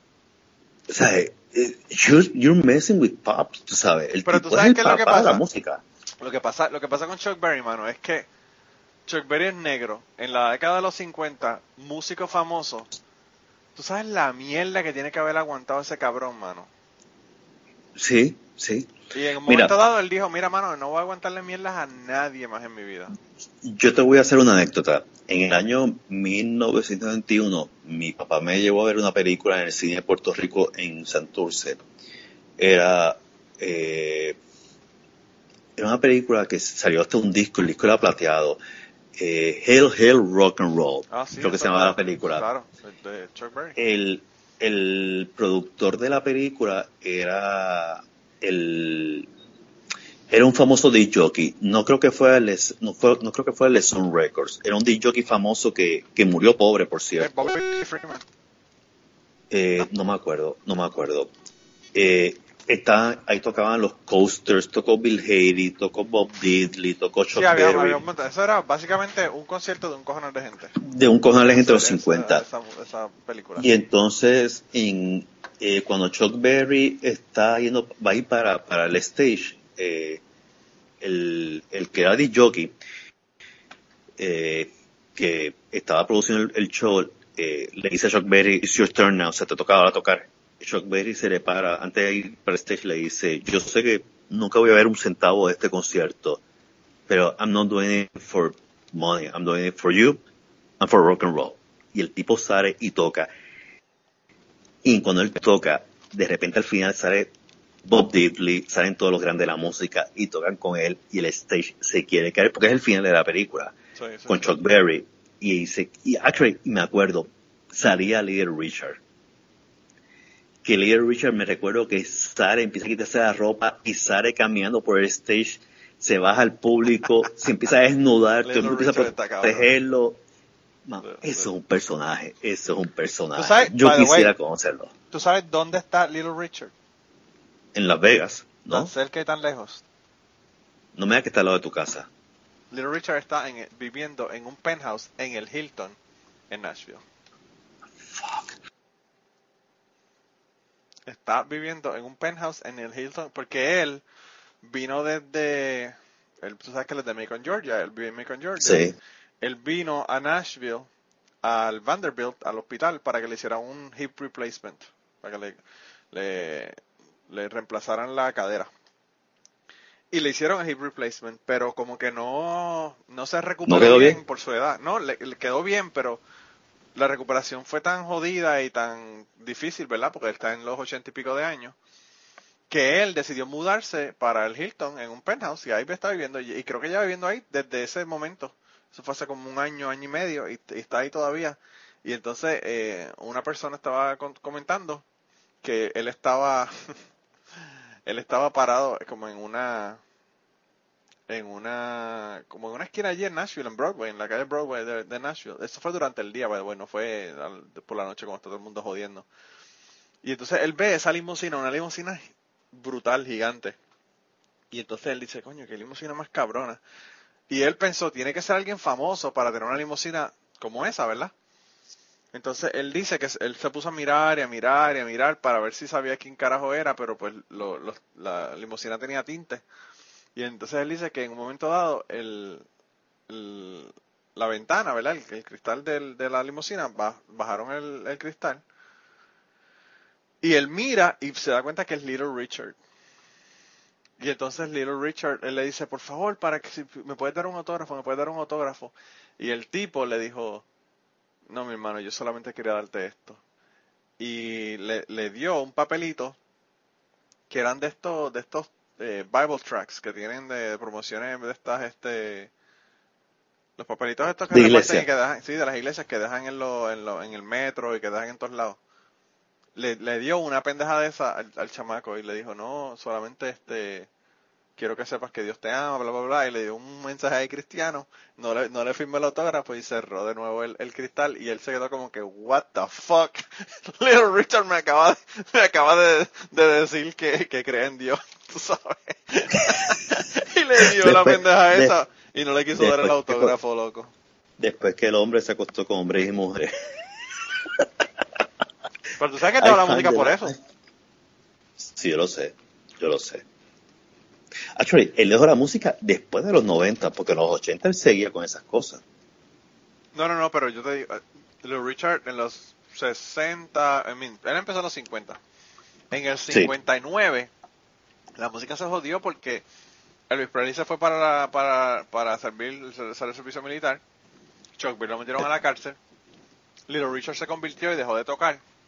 Y él Johnny Cash estaba preso también. también, y entonces estuvo del 59 por ahí hasta el 63 o algo así, que Little Richard no, no hizo ninguna música que no fuera música cristiana. Él empezó a cantar música gospel cristiana. O sea que él ha, él ha ido back and forth con la cuestión de la religión toda su vida, Sí, básicamente. sí, como, como todos muchos religiosos convertidos que son back and forth, cuando se dan cuenta que le hace falta el dinero, se convierten nuevamente al rock and roll. y cuando tienen el dinero, regresan a la iglesia y toda esa Lo que le pasó al, Actually- al reverendo Al Green. Sí, sobre todo. Hablando de, de vídeos viejos, el, el jueves cuando bajé al gimnasio, que las máquinas en televisión, me puse a ver el canal de National Public Network de Maryland. Y estos desgraciados me pusieron a Carl Perkins cumpliendo sus 30 años en la música. ¿Y quién, quién se encontraba tocando con Carl Perkins? Vamos a empezar con los nombres. George Harrison, por supuesto, en guitarra. Dave Edmonds en guitarra.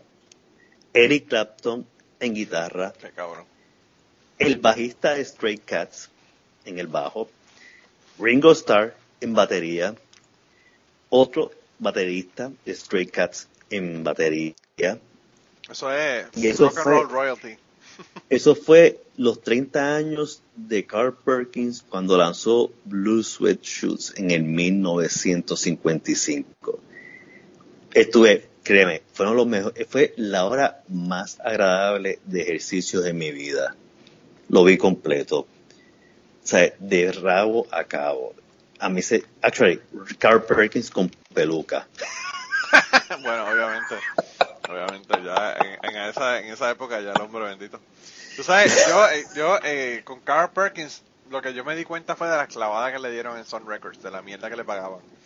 Kid, a todo, el, a todo el mundo a todo el mundo. Yo vi un cheque que le dieron al tipo, loco, por, por, por conseguir el disco de oro y le dieron 2.400 pesos, loco. Eran los 50. Sí, mano, pero está cabrón, 2.400 pesos, cabrón. Está brutal. Sí. Eso, ese es un sitio que quiero visitar, son Records. Ahí fue que se cuajó el rock and roll en verdad.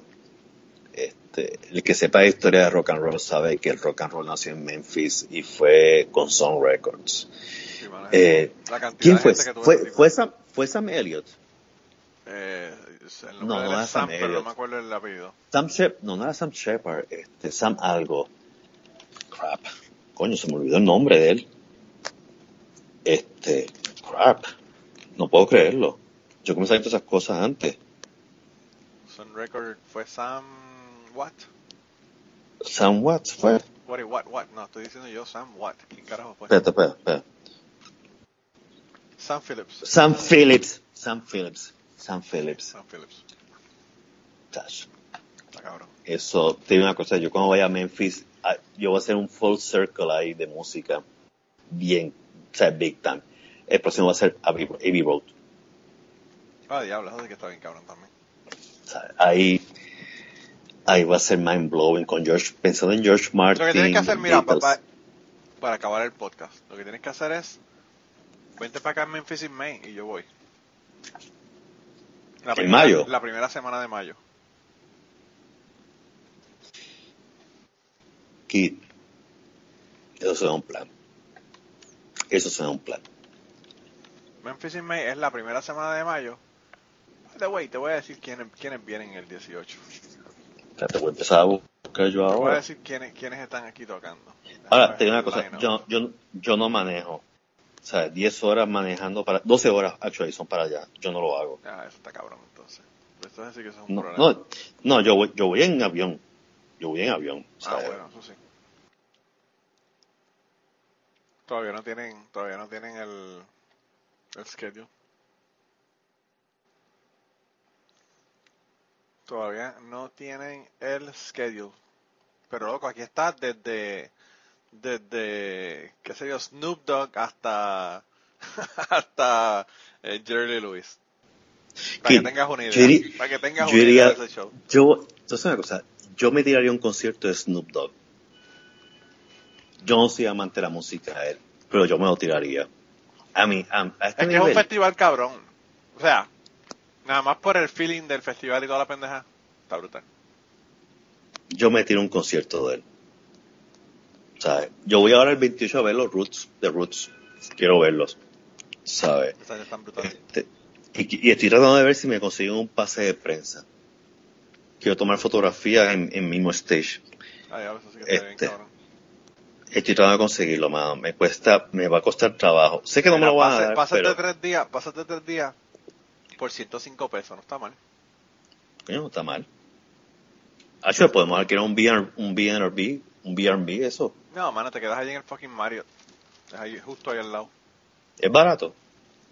Eh, menos de 100 pesos al, ah, está barato. Sí, sí, sí, lo, que te costaría un Airbnb. Chacho. Que, que créeme, no pagué tanto por quedarme en un B&B en, en, en, Nashville. Este, fueron como que eh, 400 pesos, tú sabes, con habitación y todo, todo y cocina y todo. No estuvo tan mal eh, no me arrepiento, tú sabes. No, ahí está, está más Pero coño, sí.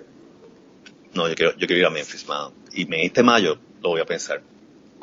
O sea, yo quiero ir a Memphis. Sí, es mayo, es la primera semana de mayo. Eh, sí. Pero pues todavía no, todavía no han dicho cuál es el line-up. Hay que ver, porque el año, el, el mes pasado, hicieron, lo hicieron con un tema, ¿verdad? De, como los line-ups, ¿verdad? De, y realmente fue como que un montón de gente bien extraña lo que fueron. Déjame ver quién va a estar, déjame ver quién va a estar en este. Vamos a hacerlo, vamos a hacerlo. Vamos a comenzar a Carlos. Mayo, del 4 de mayo al 6 de mayo. Eso suena bien. La temperatura está buena para esa, temporada, para esa época. Tienen más de 60, más de 60 personas que siempre, que siempre vienen. Te voy a, te voy a dar el line-up el line del anterior. Para que tengas una idea. Esto fue el line-up del año pasado. Para que tú escuches quién estuvo. Kings of Leon, Soundgarden, Widespread Panic, Snoop Dogg, Sturgill Simpson, Death Cab for Cutie, Wiz Khalifa, MGMT, Jill Scott, Ben Harper and the Innocent Criminals, Tori Kelly, Two Chains, Group Love, Siggy Marley, Jimmy Eat World, Bush, eh, Midnight Oil, Taking Back Sunday, Sum 41, eh, Greensky Bluegrass, Machine Gun Kelly, Annie DeFranco, eh, Booker T. Jones, cabrón, Booker T. Jones. Eh, déjame ver quién más estuvo ahí. Estoy brincando un montón de gente. No, estoy viendo Pero, lo mismo. Eh, déjame ver Es- más. está- estamos hablando Neil Young. Te faltó Paul, Paul Simon. Sí, sí, sí, también. ¿Sabes? Un cojón, un cojón, de verdad que estuvo. Eso, esos, esos conciertos siempre están hijos de putas, mano. Eh, Yo Grace en el, Porter en, el, and Julio. en el 2006 me perdí, en el 2016 me perdí a, a Jerry Lewis. Fuck, 105 pesos. A Day Pass, 105 pesos. Eso está regalado. 105 pesos por los tres días. Sí, está regalado. Sí, es regalado. Está barato. Y by the way, Fucking- eso si tú en un momento dado no hay ningún show que quieras ver, te vas para Bill Street y ves allá música local. Wow. Memphis in May está cabrón. Memphis in May está cabrón. Mira, pero Sí, tenemos que hay que acabar el podcast, ya llevamos demasiado tiempo hablando. Y la gente ya, Sí, ya, eh, ya dejaron de escucharnos hace rato, loco. Definitivamente, una hora y 51 minutos.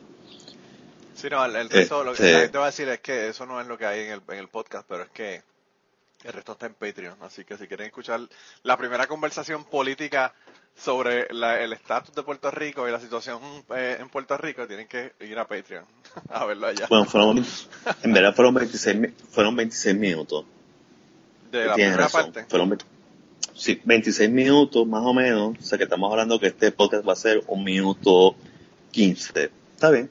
Un minuto bien. 15 es aceptable. Está bien, está bien. Este, Está bien, está, está Así todo que bajo sí. control. Pero mira, nada, la Sí. verdad que, mano, gracias por venir, ya que Carlos dio culo con el, con el, con el pulpo y el mofongo. sí, bueno, créeme, ahora mismo hay una hay un estado de alerta en Florida por los gases tóxicos que salen de ese ano. Tienen una, una- está el aire, la condición del aire está peor que la de la de Los Ángeles con el con, los, con el humo. Sí, sí, es más, están pensando en enviar a la gente de Los Ángeles para que puedan apaciguar con abanicos y botarlos para Puerto Rico. Yo creo que van a, van a si prender se- en fuego el estado, van a, van a prender en fuego el estado para que el, el fuego, como, como hace la gente que prende un fósforo cuando está cagando, Sí. para que se acabe el, el metano De paso, voy, voy a aprovechar y decirle a, la- a tu audiencia que escuchen mi podcast, Music in Two Flavors. Me faltan 16 personas todavía, 16 audio escuchas para llegar a los 2300 en estos momentos. Quiero cerrar el año con buenos números. Eh, ya subí un episodio, el 16. Está ahí, es en inglés, es sobre jazz, no saxofonista. El ambiente es bien relaxing, es bien chilling, está bueno. Los otros episodios están buenos, tienen que escucharlo. Si no lo escuchan, si no les gusta, me lo pueden decir, yo no tengo ningún problema. Y que me digan que les gusta. Y que te den recomendaciones de quién, de quién podrían, que te manden gente para allá. Coño, sí. Actually, actually, la que tú me recomendaste, la salsera, Sí. la invité y coqui, coqui, nada.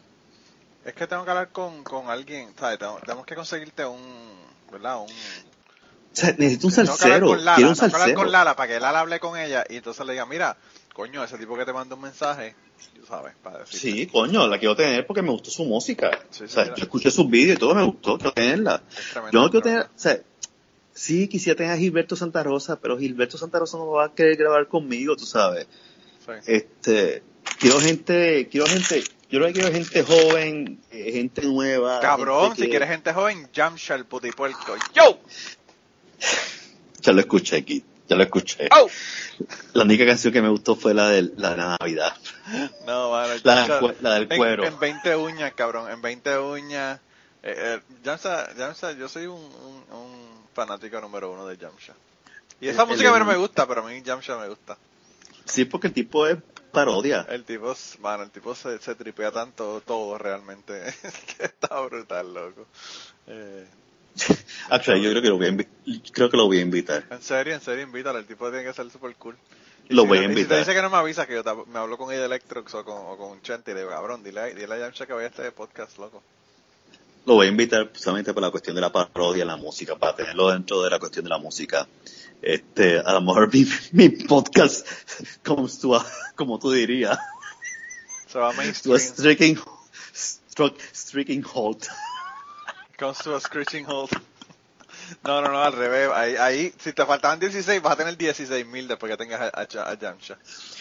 Yo creo que voy a tener a Yamcha, lo voy a invitar. Lo voy a invitar. invítalo. Decir, Yamcha, vamos a hablar sobre tu música. Este, ¿Qué te motiva a hacer esa música? Realmente, a, a mí lo, lo, lo más que me llama la atención de él, aparte de la música, ¿verdad? Porque la música es una parodia, una jodera, a mí me gusta.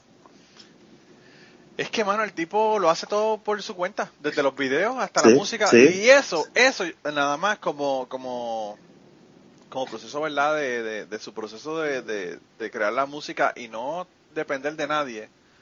Yo pienso que tiene muchísimo valor. Porque realmente hacia eso es hacia donde se está moviendo la música en el, Mira, en el mundo yo te de voy a ahora.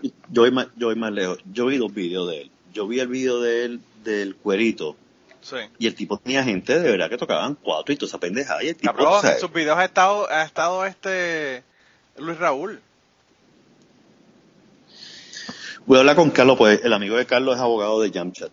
Ah, voy a sí. hablar con él. Ah, Sí. bueno, pues háblate con él. Sí, voy a hablar con Carlos. Voy a decirle que lo quiero en mi podcast. Pero bueno, de Este- todos modos, eh, como tú dijiste, this podcast has come to a screeching halt. Se acabó esto por esta semana. Si quieren escuchar media hora más, vayan a Patreon. Y si no, Sí. esperen a la semana que viene, que a ver, a ver a quién vamos a tener la semana que viene. Eh, tengo Ah, gente ahí ah. en, en, en, en remojo, pero mano, eh, tengo un montón de gente de Puerto Rico que, que, que me dijeron que sí, pero mano, es que en Puerto Rico no hay ni Gente. señal, puñeta. Gente, gente, comuníquese con, con Manolo y póngase a grabar. Y si te tienen un librito de una página, también hable con Manolo. Tengo a la señora, tengo a la señora Pared, tengo a la señora Pared, este, pendiente que Sí, tiene, sería genial. Tú tienes que tenerla a ella. Me fascinan sus tweets. Tienes Sí, sí, que tenerla. pues, pero Tienes es que tenerla. Yo no puedo obligar a la gente, mano. Yo, yo soy como, como Jesucristo, que pues yo llego a tu casa y toco tu ventana, pero si tú no me abres la puerta de tu corazón. Definitivamente, this podcast has come to a screeching halt. Nos vemos la semana que viene, gente. Bye bye.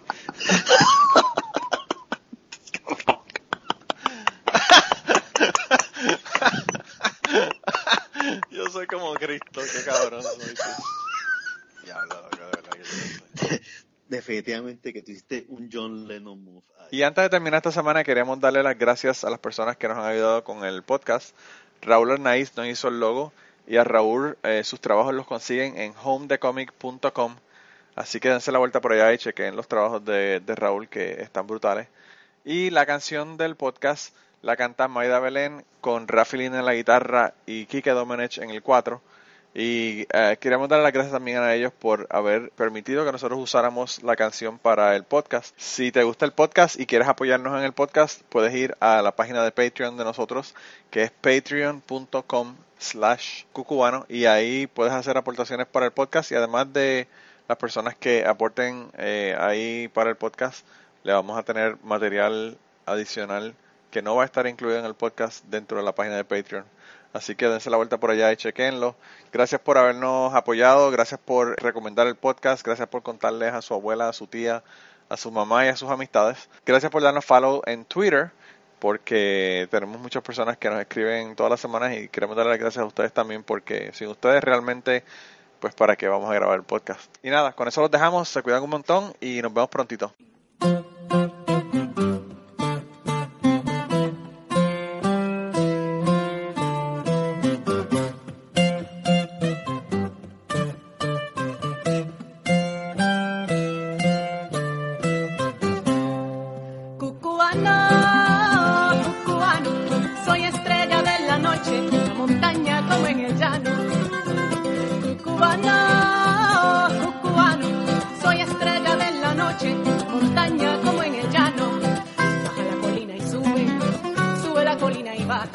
terciopelo de la noche, donde yo soy la verde puntada. Baja la colina y sube, sube la colina y baja, terciopelo de la noche, que yo soy la verde puntada. Terciopelo de la noche, donde yo soy la verde puntada.